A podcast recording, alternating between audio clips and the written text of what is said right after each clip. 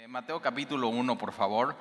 Eh, y eh, Mateo es el, el evangelio que más capítulos tiene, es el evangelio, vamos a ir, más robusto de los cuatro evangelios. se le llaman los evangelios sinópticos. ¿Por qué? Porque, porque son tres. Entonces tienes Mateo, Marcos y Lucas, estos evangelios sinópticos, y se llaman sinópticos porque son cronológicos, tienen como la misma narrativa eh, y, el mismo contenido, pero de pronto cambian en ciertas cosas. Entonces uno, por ejemplo, incluye una visión de un suceso, eh, uno puede tener un personaje, el otro puede tener otro, eh, pero son muy, muy parecidos. Es bien importante cuando quieras estudiar los evangelios, nosotros siempre recomendamos empezar por Juan, pero un buen evangelio donde puedes empezar después de Juan es Mateo, es el más robusto. Tiene 28 capítulos, eh, empezando con el capítulo 1, que es una genealogía, terminando en el capítulo 28, que es la gran comisión después de que Jesús resucita eh, y, él tiene toda la autoridad del Padre y entonces él envía a sus, apóstoles. Eh, una cosa importante de los, de los evangelios es que eh, los evangelios fueron escritos para los creyentes, para los cristianos. De pronto nosotros usamos los evangelios para evangelizar, porque son muy evangelísticos. Pero si tú lees hechos, bueno, al principio, cuando la iglesia está comenzando, eh, pues no tienen los evangelios, no tienen estos escritos, no tienen las epístolas, no tienen Apocalipsis, pero lo que sí tienen es que Jesús resucitó de los muertos. Eso era la noticia. O sea, Jesús resucitó y tiene todo, o sea, tiene un impacto enorme en, esa frase, Jesús resucitó de los muertos. ¿Por qué? Porque Jesús, eh, entre todas las cosas que él dijo, él dijo que él iba a resucitar. Entonces, fíjate, por ejemplo, Jesús dice, yo soy el camino, la verdad y la vida. Nadie puede ir al Padre si no es a través de mí. Ahora sí, pero Jesús también dice que él iba a, morir y iba a resucitar al tercer día. Si Jesús no hubiera resucitado, como Él dijo, entonces también lo que Él dijo, que Él es el camino, la verdad y la vida, no sirve de nada. O sea, simplemente tendríamos que borrarlo, tendríamos que hacer como en tu computadora, control alt delete y formatear absolutamente todo y no tener no, o sea, no tendría relevancia en nuestra vida eso. Pero de pronto Jesús todo lo que dice, ¿no? Y todo lo que hace y quien dice ser quien es y sus enseñanzas y, y Jesús dice, o sea, que va a resucitar y resucita. Entonces, si Él resucitó todo lo que Él dijo y todo lo que Él afirmó, entonces tiene muchísimo peso. Y, no solamente para esta vida, sino para, para, una vida eterna. Tiene muchísimo peso para, para tu alma. Y entonces los creyentes simplemente usan los evangelios para eso, para saber más de aquel que resucitó de los muertos para tener una relación más profunda con Jesús, para entender así sus enseñanzas. Y una de las cosas que vamos a ver en, en, Mateo es que empieza con una genealogía, después tiene dos discursos que son de los más importantes de Jesucristo. Lo has escuchado, el Sermón del Monte. Vamos a ver el Sermón del Monte en Mateo. Y también tiene otro discurso que es el Sermón de los Olivos o, del olivar. Y en este sermón, por ejemplo, Jesús habla mucho del fin de los tiempos. O sea, ¿qué, pasa? Los que están en Judea, ¿qué tienen que hacer? Ahora, quien escribió Mateo es, es Mateo, es, pero también se llama Leví y nos dice la Biblia que él es un cobrador de impuestos. Ahora es chistoso porque el, el significado del nombre Mateo es don de, es don de Dios o, el regalo del Señor.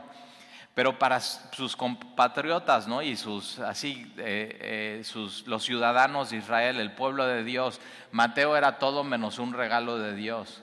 Mateo era un cobrador de impuestos, Mateo era un opresor del pueblo. Es más, eh, o sea, quien, quien pensaba sobre un publicano, un cobrador de impuestos, siendo judío, eh, no podía entrar a la sinagoga, o sea, estaba simplemente destituido, no quería ser amigo de él y de pronto eh, se vuelve así un don de Dios, un regalo de Dios.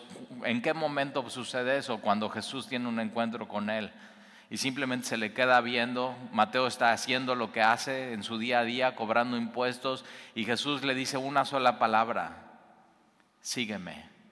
Y cambia por completo la vida de este hombre, de Mateo. Ahora, una cosa importante, es que de, los evangelios cada uno tiene un, público en mente. Eh, ahora, todos los puedes leer todos, pero tienes que pensar, o sea, ¿para quién fue, escrito este? Por ejemplo, eh, el Evangelio de Marcos eh, es escrito por, por, Marcos. Él no fue un apóstol, es Juan Marcos. Él era muy joven cuando Jesucristo fue crucificado, pero en el primer viaje misionero, lo puedes leer en el libro de Hechos, cuando Pablo y, y Bernabé eh, van a hacer su primer viaje misionero, son enviados por el Espíritu Santo. Quien los acompaña es Marcos, que es sobrino de Bernabé. Pero algo pasa en él, en Marcos, que simplemente abandona la misión y se regresa a su casa en el segundo viaje misionero que hace Pablo y, Bernabé, después de tener así un gran éxito con el Evangelio y, simplemente la gente aceptando el Evangelio y a Jesucristo y plantando Pablo y Bernabé iglesias, eh, eh, Bernabé quiere llevar una vez más a Marcos y Pablo dice, no, yo no lo quiero llevar tienen una discusión, dice la Biblia, no pequeña, entonces es una discusión grande, se separan, se dividen, uno toma su camino, Pablo, entonces Pablo toma a Silas, Bernabé toma a Marcos y, se dividen. Pero una de las cosas que pasó con este muchacho joven es que abandonó la misión, pero no abandonó a Dios. Eso es bien, bien importante y nos da muchísima esperanza. Y entonces por eso Pablo le dice a Timoteo eh, en, su carta y, trae a Juan Marcos porque me hace mucha falta en el, en el ministerio. Y una de las cosas que suceden en, en todo esto es que eh, Marcos se hace discípulo de Pedro del apóstol Pedro. Y posiblemente el, Evangelio de Marcos es escrito en Roma. Y una de las cosas que tiene esta ciudad de Roma es que es muy cosmopolitan, muy así, o sea, mucho tráfico, como Ciudad de México, mucho tráfico, muchas cosas, muchos pendientes. O sea, cuando vas a Ciudad de México es eso, eh, vas y no te puedes detener a tomar un café con... O sea, no, no, sabes que ya, eh, qué gusto verte y rapidito me tengo que ir porque hay tráfico y tengo que hacer la, lo siguiente, si no te come el día. Y así era Roma. O sea, es esa era, la ciudad. Y entonces en Marcos lo que vemos es un evangelio rapidito, es, es así, o sea, Jesús poniendo toda la atención en la persona, pero de pronto ya, ok, voy con la siguiente y voy con lo siguiente y voy con lo siguiente, solamente 16 capítulos. Después el evangelio de Lucas, escrito por un doctor, así, acompañante de Pablo en sus viajes misioneros. Y está escrito para quién? Para los gentiles. Y después tienes el Evangelio de Mateo, escrito para quién? Para los judíos. Lo que ves en el, Evangelio de Mateo son 60 menciones del Antiguo Testamento, menciones proféticas sobre el Mesías. Hoy vamos a ver una de ellas. Pero entonces quien está leyendo así el Evangelio de Mateo y es judío, lo que Mateo está tratando de conectar es que Jesús es el cumplimiento de todas las profecías del Antiguo Testamento. Jesús es el Mesías que el pueblo de Dios había estado esperando. Es, él es el, él es el, ungido. Y, de pronto eh, empieza con eso, con una genealogía que vemos en Mateo capítulo 1. Mira, vamos a Mateo capítulo 1. Y dice libro de la genealogía. Ahora fíjate, aquí es eh, libro del Génesis, eso es. Y Génesis es eso, es el principio y el comienzo. Eh, y, no es coincidencia que el Antiguo Testamento empiece con Génesis, ¿no? De la creación por medio de Dios, el Espíritu Santo obrando, Jesús mismo siendo el Verbo, Dios el Padre ordenando cómo se iba a hacer todo. Eh, y es Génesis capítulo 1 y 2 es, es documentando la, historia, lo que sucedió al principio. Y Mateo capítulo 1 es documentando la historia del árbol genealógico, porque dice el libro de la genealogía de Jesucristo. Y entonces es un árbol genealógico para los judíos, era muy importante eso. Si ves Génesis es genealogía eh, nombre tras nombre, tras nombre, tras nombre, tras familia, y fue hijo de tal, hijo de tal, hijo de tal, y lo ves eh, durante todo el Antiguo Testamento. Para ellos era importante esto, era entender de dónde venía Jesús. O sea, que no simplemente Jesús eh, apareció de la nada, ¿no? Sino que venía realmente cumpliendo todo lo que Dios había dicho en el Antiguo Testamento. Entonces dice el libro de la genealogía de Jesucristo, hijo de David. Muy importante, aquí hijo de David es un término mesiánico, ¿Por qué? Porque David recibió una promesa de parte de Dios que de su simiente y o de su trono, o sea, que su trono iba a ser perpetuo, iba a ser eterno. Y entonces todo el mundo sabía, el pueblo judío sabía que el Mesías tenía que ser un descendiente de, David. Por eso Bartimeo, el ciego, cuando entra eh, Jesús a la ciudad, está gritando eso, Jesús, hijo de David, ten misericordia de mí, Jesús, hijo de David, ten misericordia de mí. Entonces todos tenían eh, esto en, su mente. Entonces es hijo de David, hijo de Abraham. Ahora, en, Lucas tienes también una genealogía y esta genealogía aquí en, Mateo eh, comienza en Abraham, en Lucas comienza en Adán. ¿Por qué? Porque eh, es, Lucas es un evangelio para la humanidad por completo. Se presenta a Jesús como el Salvador del mundo.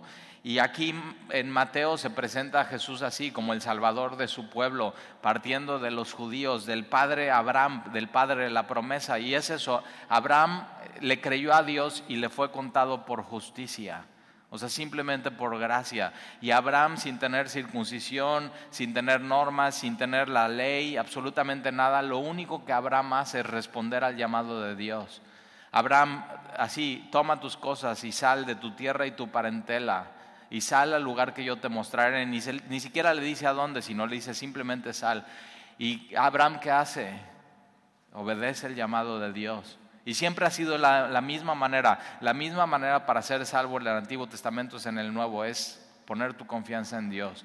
Es escuchar así su llamado. Lo que Dios le está diciendo a Abraham en Génesis es, Abraham, sígueme. O sea, sígueme así. Y Abraham deja todo y sigue a, Dios. Y no solamente eso, sino en, en el caminar de Dios con Abraham se vuelve su amigo.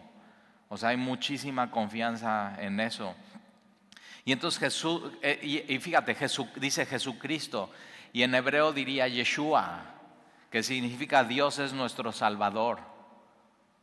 Y Cristo, que es Cristos, que es el ungido, el escogido de Dios. Entonces cuando tú decías Cristo es Mesías, es el ungido de Dios, es el escogido de Dios, y Yeshua es Dios, es nuestra salvación y está presentando eso, de dónde viene. Es hijo de David, del linaje de David, del trono, pero también hijo de Abraham. Y Abraham eh, eso recibió, dice, en tu simiente, Abraham, serán benditas todas las naciones.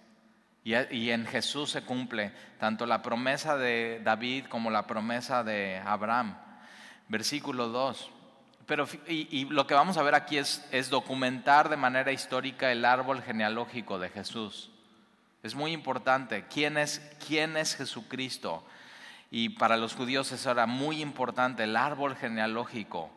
Y de pronto, empezando por su árbol genealógico, el libro y lo que sigue en, en, Mateo simplemente es complementar eso. O sea, este es quien es y después sus milagros, sus enseñanzas, su muerte, su resurrección. Pero muy importante. Y vamos a ver que en, en su genealogía muchísima historia. Versículo 2, Abraham engendró a Isaac, Isaac a Jacob, Jacob a Judá. Entonces, así, cuando, como, yo me acuerdo, como, o sea, ¿cómo, ¿cómo me acuerdo de la historia bíblica de Génesis? Bueno, primero es Abraham, Abraham engendró a Isaac, Isaac a Jacob, Abraham, Isaac, Jacob, Jacob se le cambia el nombre y es Israel, y de Israel vienen las doce tribus. Y entonces Abraham engendró a Isaac, Isaac a Jacob, Jacob, que es Israel, a Judá. ¿Por qué ponen Judá específicamente? Porque es de la tribu que viene Jesucristo. Y así desde Génesis viene esa promesa. El león de la tribu de Judá, Jesucristo, y Judá engendró a sus, eh, eh, eh, Jacobo y Judá y sus hermanos. Versículo 3, y Judá engendró a Tamar. Ahora déjame hacer un alto aquí. En las genealogías de los judíos es rarísimo que haya el nombre de una mujer.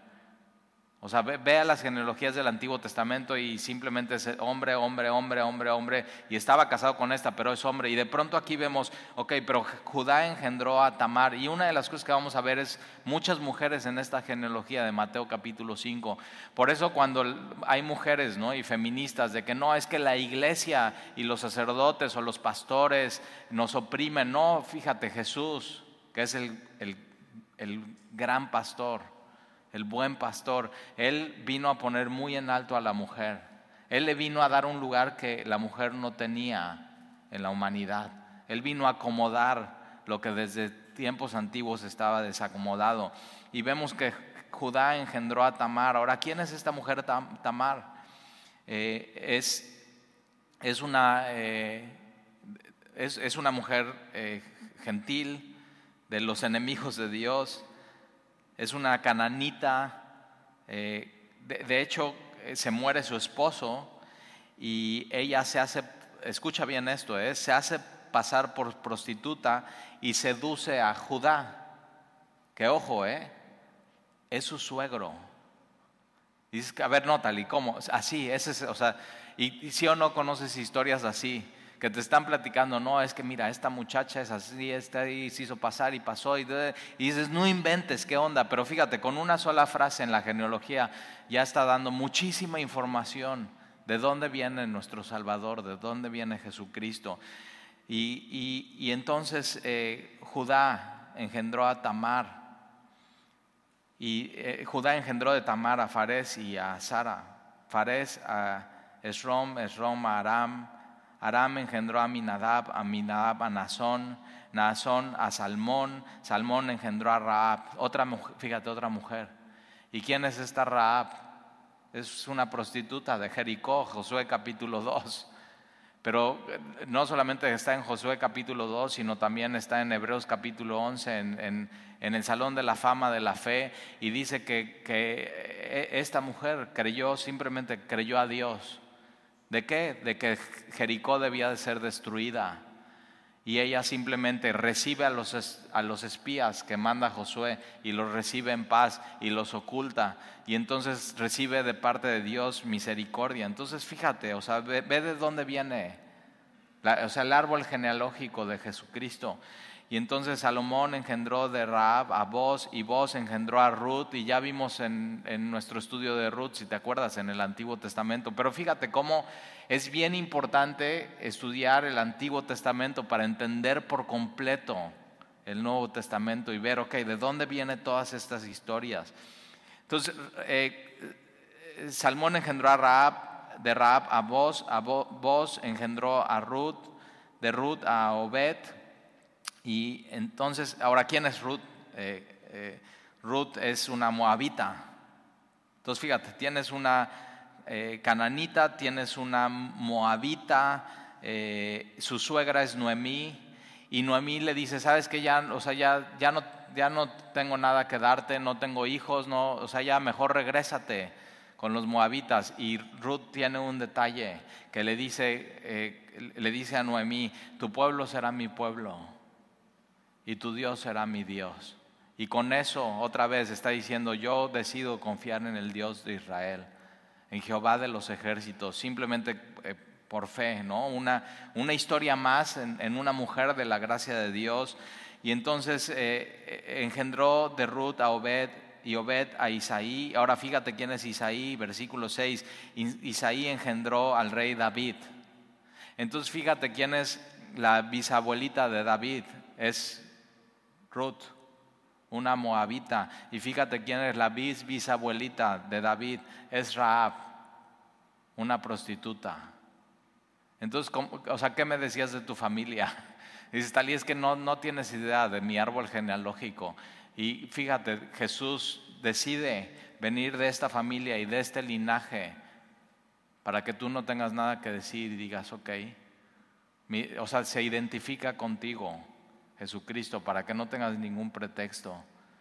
Y entonces eh, eh, Obed, Obed Isaí, eh, Isaí engendró, versículo 6, al rey David, y el rey David engendró a, Salomón, estamos estudiando proverbios, los miércoles estamos viendo los, los proverbios de Salomón, y entonces dice que David engendró a Salomón de la que fue mujer de Urias. O sea, esta frase dice toneladas de información. Entonces, eh, no menciona su nombre, pero ya sabes quién es, es, es Betsabé. Y Betsabé aquí dice, o sea, Betsabé es, no es mujer de David, Betsabé es mujer de Urias, pero David se la quitó. ¿Te acuerdas esa historia? O sea, David no yendo a la guerra como todo mundo hacía en, el verano, simplemente está haciendo lo que no tiene que hacer, está de ocioso, está en su terreno, ve a esta mujer que se está bañando, pregunta quién es esta mujer. Ahora David, o sea, tenía todo lo que quería. Y digo, ¿y por qué esa, esa, pregunta? ¿Quién es esta mujer teniendo tú a, a tu esposa y a tus concubinas, David? ¿Te das cuenta? El problema de David no era que no tenía muchas mujeres o mucha satisfacción, sino simplemente quería más. No arregló ese problema con Dios. Y entonces viene y le dice, no, no, eh, o sea, Betsabé es, o sea, su papá es tal, que era el consejero de David, y su esposo es Urias, o sea, Dios le está advirtiendo, no, pero ¿qué es lo que él hace? La manda a traer. Y entonces esta mujer consciente y decide acostarse con con David y, entonces vemos en la genealogía de Jesús una mujer adúltera. Y entonces fíjate que en una frase de la que fue mujer de Urias nos dice en una frase una, o sea, una novela por completo, así una, una superhistoria que no solamente fue adulterio, sino terminó en la muerte de un bebito y en el asesinato de un hombre justo que no tenía nada que ver en el asunto, pero simplemente así Urias. Versículo 7, y, Salomón engendró a Roboam, el, hijo de Salomón, Roboam, eh, en vez de hacerle caso a los ancianos de Israel, decide hacerle caso a los jóvenes y, simplemente eh, fracasa. Pero ahí está en la genealogía de Jesucristo. Y Roboam a Abías, Abías a Asa, engendró a Josafat, Josafat a Joram y Joram a Usías, Usías engendró a Jotam, Jotam a Acaz. Fíjate, Acaz, casado con quién? Jezabel. Entonces fíjate, Jesús tiene sangre de eso, de Jezabel. O sea, tremendo. Dices, o sea, o sea, muchísima historia en, en una así, en nombres y en, en palabras. Y, y, yo sé, o sea, cada uno de nosotros tenemos nuestra historia, tenemos nuestra genealogía. Pero ve, Jesús con esto se hace así, dice, sí, sí, te entiendo, así, se hace completamente accesible a nosotros. Y entonces eh, a Ezequías, Ezequías engendró a Manasés, Manasés a Amón, Amón a Josías, y Josías engendró a Jeconías y a sus hermanos en el tiempo de la deportación a Babilonia. Entonces este es un dato muy importante para los judíos. Nunca se olvidan de esto. o sea, nuestros, nuestros abuelos y nuestros bisabuelos fueron deportados a Babilonia. ¿Por qué? Y 70 años eh, fueron deportados. ¿Por qué? Por necios por un corazón duro contra Dios, por no obedecer a Dios. Pero Dios, fíjate, lo hace, los manda al cautiverio por amor. ¿Por qué? Porque en ese tiempo, ¿qué es lo que sucede? Ya no hay tabernáculo, ya no hay templo, ya no hay altar, ya no hay sacrificio. Y entonces, ¿qué es lo que ellos, ahí en el Babilonia, en, en la deportación, surgen lo que se llaman las sinagogas, donde ya no te podías relacionar con Dios en base al sacrificio o rituales, sino en base a qué? A la palabra. Y Dios los pone en ese tiempo a estudiar sus Biblias y entienden cosas que no entendían. Y así, y de pronto cuando, cuando nace la iglesia primitiva cristiana, ¿qué es lo que es, em, ellos hacen? Están estudiando las escrituras. O sea, la deportación deja algo muy, muy importante y Dios lo hace por amor. Dios trata con ellos en la deportación. Es la disciplina del Señor porque los ama. Dios nunca, los, nunca abandonó a su pueblo. Dios siempre estuvo con ellos. Y surge en ese tiempo Jeremías, en, la, en, la, eh, en, el, tiempo de la deportación, surge Ezequiel, surge el libro de lamentaciones, surge al regreso Ageo y Zacarías, que están hablando simplemente eso, del amor de Dios, que regresen a Él y en medio de todo esto antes está Nemías y está Esdras, eh, cómo eh, regresan y tienen que reconstruir todo. Versículo 12, después de la deportación a Babilonia, Jeconías engendró a Salatiel y Salatiel a Zorobabel. Zorobabel engendró a Abiú, Abiú a, Eliakim, Eliakim y Azor, Azor engendró a Sadoc, Sadoc a Kim y Akim a Eliud. Eliud engendró a Eleazar, Eleazar a Matán, Matán a Jacob. Y fíjate, versículo 16. Y Jacob engendró a José. ¿No sabías que el papá de José, el carpintero? Sí, él. Se llamaba Jacob. Versículo 16. Y Jacob engendró a José. Una cosa de las genealogías es que la genealogía de, Lucas, así va hasta, hasta Adán. Aquí simplemente se presenta hasta, hasta Abraham. ¿Por qué? Porque es eso, Dios utiliza el pueblo de, de Dios como una plataforma para mostrarnos quién es Dios y cómo, cómo, Dios se relaciona con su pueblo, cómo Dios lo ama, cómo Dios nunca lo abandona, cómo Dios lo saca de cautiverio de Egipto, cómo Dios estuvo con ellos, cómo les da agua, cómo les da de beber, cómo los sostiene, cómo los mete a la tierra prometida, cómo trata con ellos, cómo Él es Jehová de los ejércitos, cómo Dios les da la victoria. Y entonces nosotros en su pueblo, o sea, y, y el Evangelio de Lucas, que es para los gentiles, para la humanidad, comienza en Adán, así.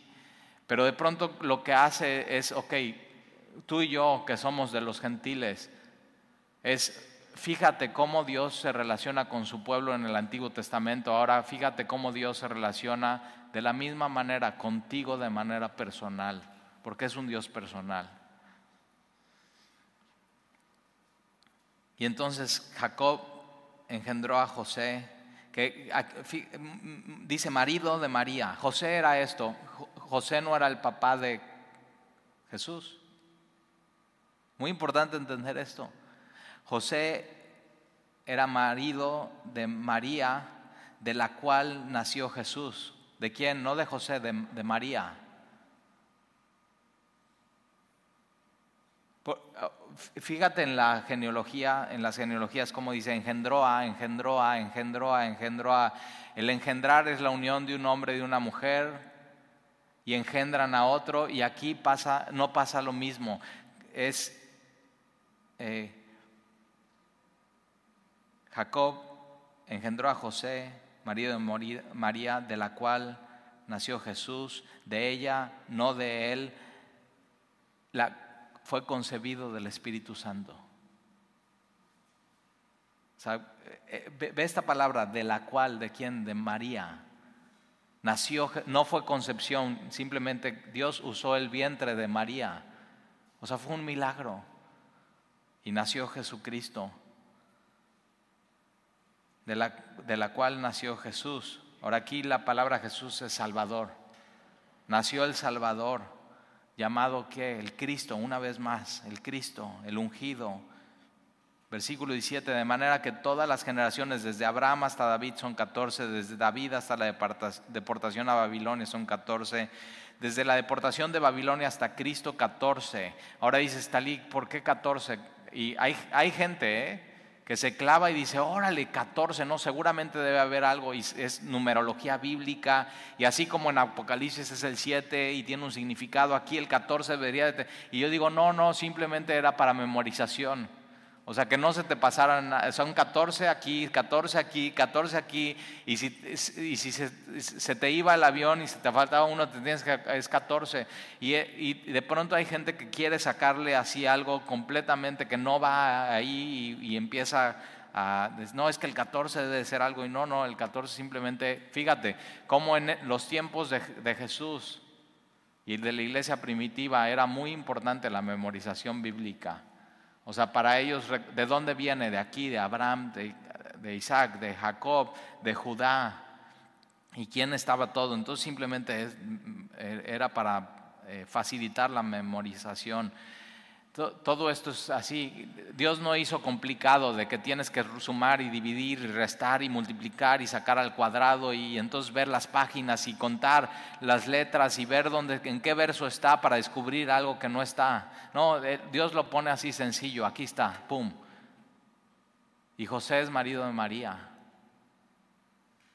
de la cual de María nació Jesús, que significa salvar. Así tan sencillo, así. Y así tienes que leer tu Biblia, así súper sencillo, súper lo que, lo que es está, no tratar de sacar algo que no, que, no esté ahí, ten, ten cuidado con eso. Versículo 18, el nacimiento de Jesucristo fue así. estando desposada María. Pero ahora fíjate, ¿eh? Eh, ve cuántas mujeres hay en esta genealogía. Y todas nos hablan de la gracia y del amor de Dios, de su misericordia, de, su bondad. Eh, el nacimiento de Jesucristo fue así, estando desposada María. Esta palabra desposada es comprometida. Así, así era. Entonces tú te comprometías eh, con, alguien y ya era así, ya eran legalmente casados, pero pasaba un tiempo para que ya pudieran hacer la ceremonia y la boda y entonces ya se iban a vivir juntos. Pero en este tiempo, si, si algo sucedía, se tenían que divorciar legalmente, entonces ya estaban casados. Es como, como hoy... Eh, algo de lo que hacemos es cuando alguien se va a casar y sobre todo en tiempos ahorita de la pandemia, yo digo, no, si te vas a casar, busca la cita más próxima en el registro civil. O sea, ve, ve y ya aparta la fecha antes de que otra vez semáforo rojo y que se... No, ya ve, aparta la fecha, ve, cásate, tómate una foto ahí, aunque no invites a nadie, y después hacemos la boda. Cuando se pueda hacemos la boda, pero, pero ojo, eh, eh no te vayas a vivir hasta hacer la boda. Eh, eh, pero, pero, ¿qué pasaría si, si simplemente ya, no, ya algo pasa? Te tendrías que divorciar legalmente. Si no, y es lo que está pasando aquí. Estaban ellos dos comprometidos. Y entonces, estando desposada María, eh, su madre, con José, antes de que se juntasen, esta palabra es muy elegante diciendo antes de que tuvieran relaciones sexuales, así, antes de que se juntasen. Ahora, ¿por qué dirían antes de que se juntasen? Ah, para haber un antes tiene que haber un qué. Después. Si no, no lo diría la Biblia. Y hay una, así, algo completamente chueco, ¿no? Que no sé para qué lo quiere, es que María siempre fue virgen y yo digo, no, mira, o sea, antes sí no tuvo relaciones María con José eh, eh, porque Jesús tenía que nacer de una virgen y ahorita vamos a ver por qué, pero entonces dice, antes de que se juntasen, se halló que había concebido del Espíritu Santo, ahí está. Eso es lo que hace especial este, eh, este nacimiento y este embarazo concebido del Espíritu Santo. Versículo 19. José su marido, como era justo, cuando un judío de estos tiempos escuchaba, es que es justo, es, es creyente en, en Dios. O sea, simplemente era un hombre creyente en Dios. Entonces José su marido, como era justo y no quería infamarla, quiso dejarla secretamente, que divorciarse. O sea, José está diciendo, no, pues mira, no, o sea, no es mi bebé y ella ya está embarazada y ya me dijo que está embarazada. Entonces, para un hombre justo, un hombre creyente, diciendo, ¿sabes qué? La voy a dejar y, no voy a armar chisme y no voy a decir, o sea, voy a ser muy discreto, la voy a cuidar. Y, pero fíjate lo que está pensando José hacer. Esto dice muchísimo de lo que está sucediendo. O era algo completamente anormal. Y sí, algo, algo anormal. Nosotros como mexicanos estamos muy, no, es que entré a la universidad, fue un milagro. Y yo digo, no, fue un milagro. Estudiaste, pasaste el examen. O sea, un milagro es algo que no sucede. Que un milagro en la Biblia es algo que Dios tiene que meter la mano. Así, que Él tiene que intervenir. Y entonces lo que sucede aquí es eso, es un milagro. o sea, concebió del Espíritu Santo.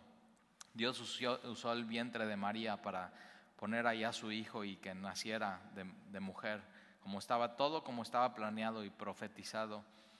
Y entonces no quería infamarla y, quiso dejarla secretamente, versículo 20, y pensando él en esto, ahora imagínate José, ponte en su lugar.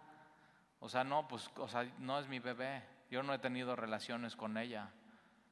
O sea, así, pues dolido, despechado, sentido y ya pues no, no, no funcionó esto y no era lo que yo pensaba. Y, él está pensando en todas estas cosas y, fíjate lo que sucede. Aquí un ángel del Señor le apareció en sueños y le dijo, José, hijo de David, muy importante esta frase. O sea, acuérdate de dónde vienes, José. Y acuérdate que el Mesías ha de venir del linaje de David. Le está recordando quién es. Entonces, cuando estés así pensativo, despechado, como que no sabes qué hacer, acuérdate quién eres, acuérdate tu identidad, acuérdate que estás en Cristo. Eso es, eso es, acuérdate de eso. Y entonces se le aparece a, José este ángel, le dice, José, hijo de David, no temas recibir a María, tu mujer. Fíjate, es tu, le recuerda, es tu mujer. No la dejes, es tu mujer. Y cuando estás casado tienes que saber eso. Cuando te casas ya es tu mujer. Tal y es que cómo sé que me casé con la indicada. A ver, ya te casaste, sí, es la indicada. Esa es tu mujer.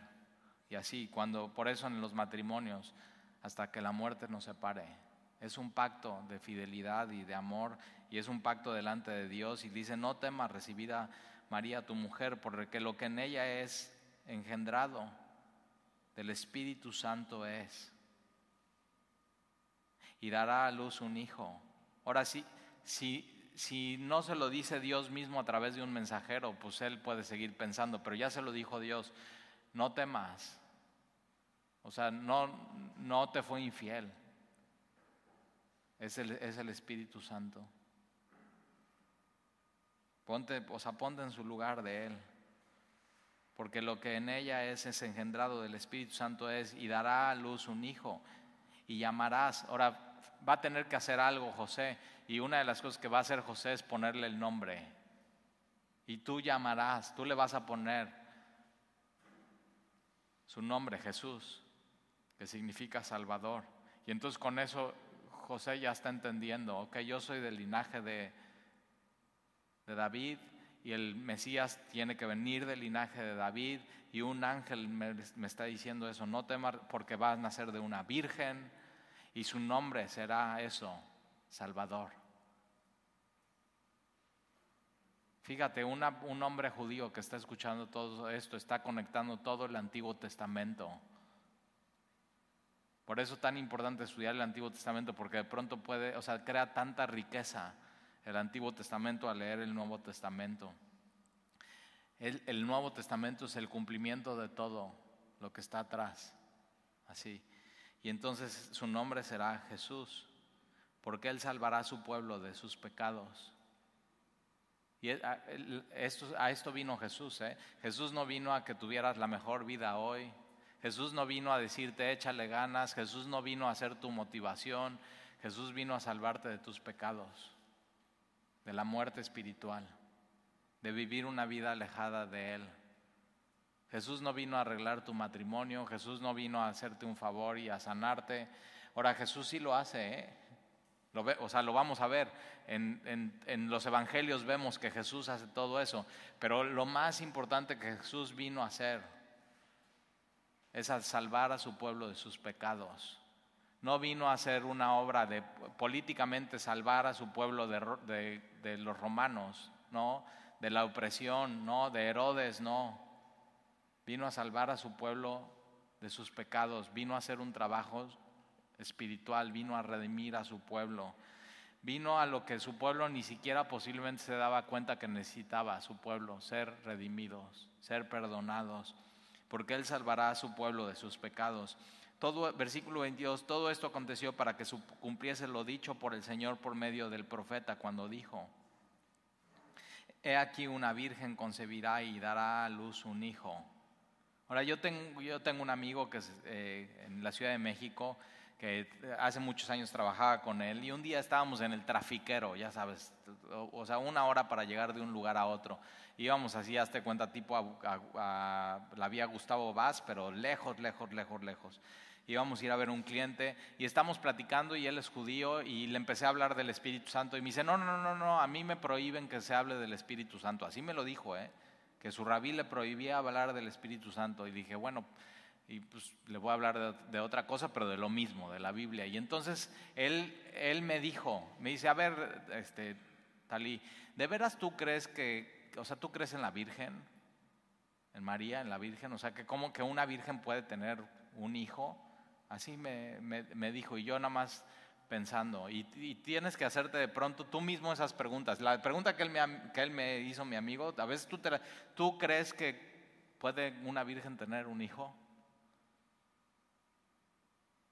Y así, entonces nada más me quedo así tantito pensando y, yo había leído los, los, evangelios y había leído esta frase, eh, que, o sea, el profeta, lo dicho por el profeta, versículo 23, he aquí una virgen concebirá y dará a luz un hijo.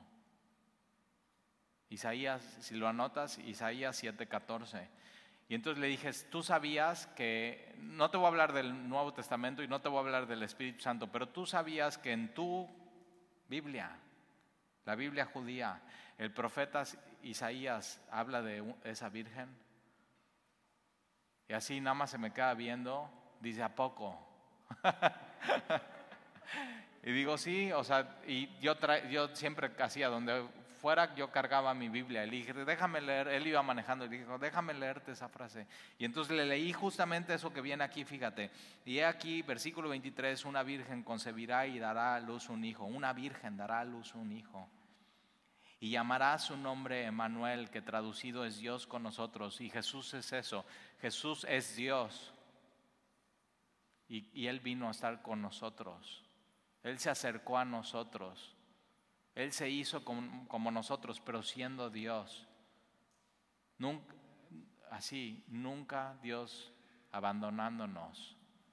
Y entonces le, digo, fíjate, Isaías 7:14 dice que traducido es Dios con nosotros. Y todavía le dije, mira, para que no dudes, yo te lo estoy leyendo en mi Biblia, pero vea tu Biblia de tu casa y léelo de tu Biblia de tu casa. Y así, hazte cuenta que no le dije nada una, o sea, una venda en sus ojos sin, sin querer entender, sin querer pensar. Pero en esa plática me acuerdo algo así que me dijo muy, muy importante, así que, o sea, me dio tal sentimiento y, le digo, o sea, ve, ve esto. O sea, como diciendo, ¿no te has dado cuenta que ya se te pasó? O sea, se, te pasó el tren. El o sea, como el Mesías ya vino. Y no, no se han dado cuenta. No se, no se dan cuenta. y le dije, ¿tú ya leíste Isaías? Y me dijo, no he leído. Y digo, digo, ¿ya ves? Por no leer. Por no atesorar la palabra de Dios. Por eso los llevó a cautiverio. Y una de las cosas que me dijo, eh, le digo, bueno, entonces, ¿qué creen? O sea, ¿cuándo va a venir Jesús? Así se ¿Cuándo va a venir el Mesías? ¿Cuándo va a venir el ungido? ¿Cuándo va a venir el que los va a venir a salvar? Y así me contestó, me dice, yo creo que ya no va a venir. Y, o sea, y yo digo, ¿cómo, Me dice, sí, mira, o sea, es lo que algunos creemos, judíos. O sea, creemos que por, por nuestra vida y por cómo hemos sido, ya Él ya nos abandonó. Y me quedé helado, así, y yo digo, Dios, o sea, Dios nunca los va a abandonar. Dios nunca se ha mostrado infiel. Dios siempre se ha mostrado bueno y, de pronto cuando tú pienses en tu vida eso, Dios ya me abandonó. O sea, estás completamente un pensamiento chueco, una, una venda en, en, tus ojos, porque Dios, o sea, Dios es eso, Dios con nosotros, Emanuel y nunca nos va a abandonar y nunca nos va a dejar y siempre va a estar con nosotros. Y el mismo Dios que trató con su pueblo, que nunca los abandonó, o sea, me dio tal sentimiento cuando me dijo eso y, digo, es que nunca los abandonó. Ustedes simplemente no se dieron cuenta, o sea, se les fue. Pero todavía, o sea, el pueblo judío todavía va a tener una historia más, ¿eh? Pero que no se te vaya a ti. Y llamará su nombre Manuel, que traducido es Dios con nosotros. Y despertando José del sueño, hizo como el ángel del Señor le había mandado y recibió a su mujer. Pero no la conoció hasta que dio a luz a su hijo. Fíjate otra vez. O sea, en, en el versículo 18 dice, antes de que se juntasen,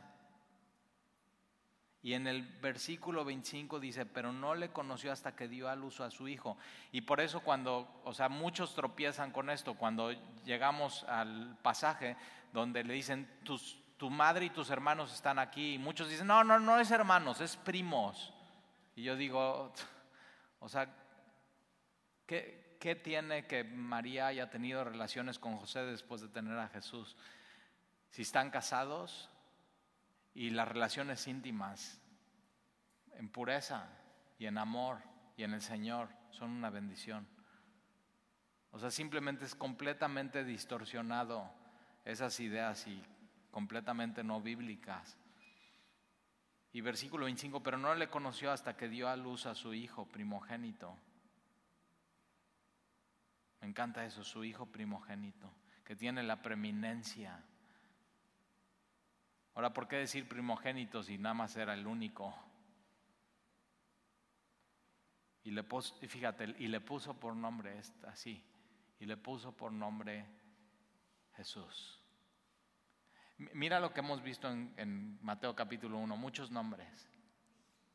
Muchos, muchos, muchos, muchos nombres. Y este engendró este, engendró este, este engendró a este. Pero el nombre que se repite durante Mateo capítulo 1 cinco veces. Todos no se repiten. Es Jesús. Ahora, ¿por qué? Porque es el nombre más importante. No hay nombre sobre todo nombre que sea más importante que este nombre. Y es el único nombre que, versículo 21 dice, y dará a luz a su hijo, a un hijo, y llamará a su nombre Jesús, otra vez Jesús. Porque, porque, eh, porque Jesús es el único nombre y el único hombre que puede salvar al pueblo de sus pecados. E, a eso vino Jesucristo. Vino a salvarnos de nuestros pecados.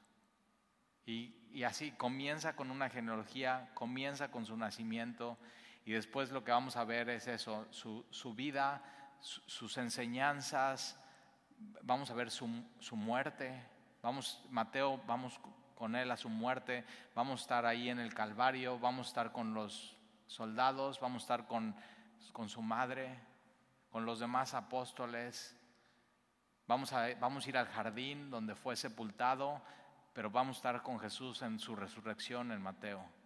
Y al final, eso, con lo que llamamos la gran comisión, ir de hacer discípulos de todas las naciones. Entonces recibamos este Evangelio por completo así. Te, das cuenta, ya no hay pretexto. No importa de qué familia vengas, no importa qué hayas hecho, no importa tu pasado. Lo que importa es hoy dónde está tu vida puesta, dónde está tu fe puesta, en quién has decidido confiar.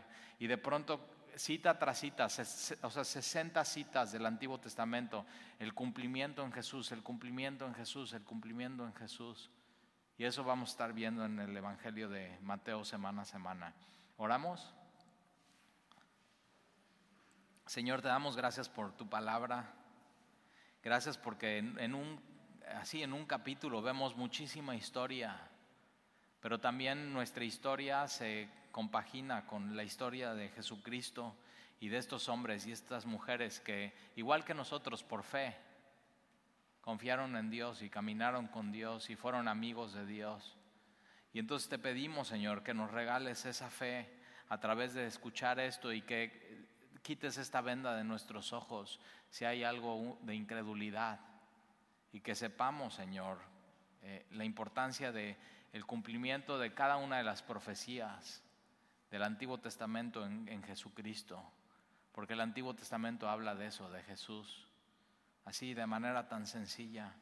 Y gracias por cómo vemos, Señor, tu gracia en una genealogía y cómo frase tras, tras, frase, Señor, nos está mostrando tanto de cómo tú te relacionas con la humanidad en base a tu gracia y tu amor.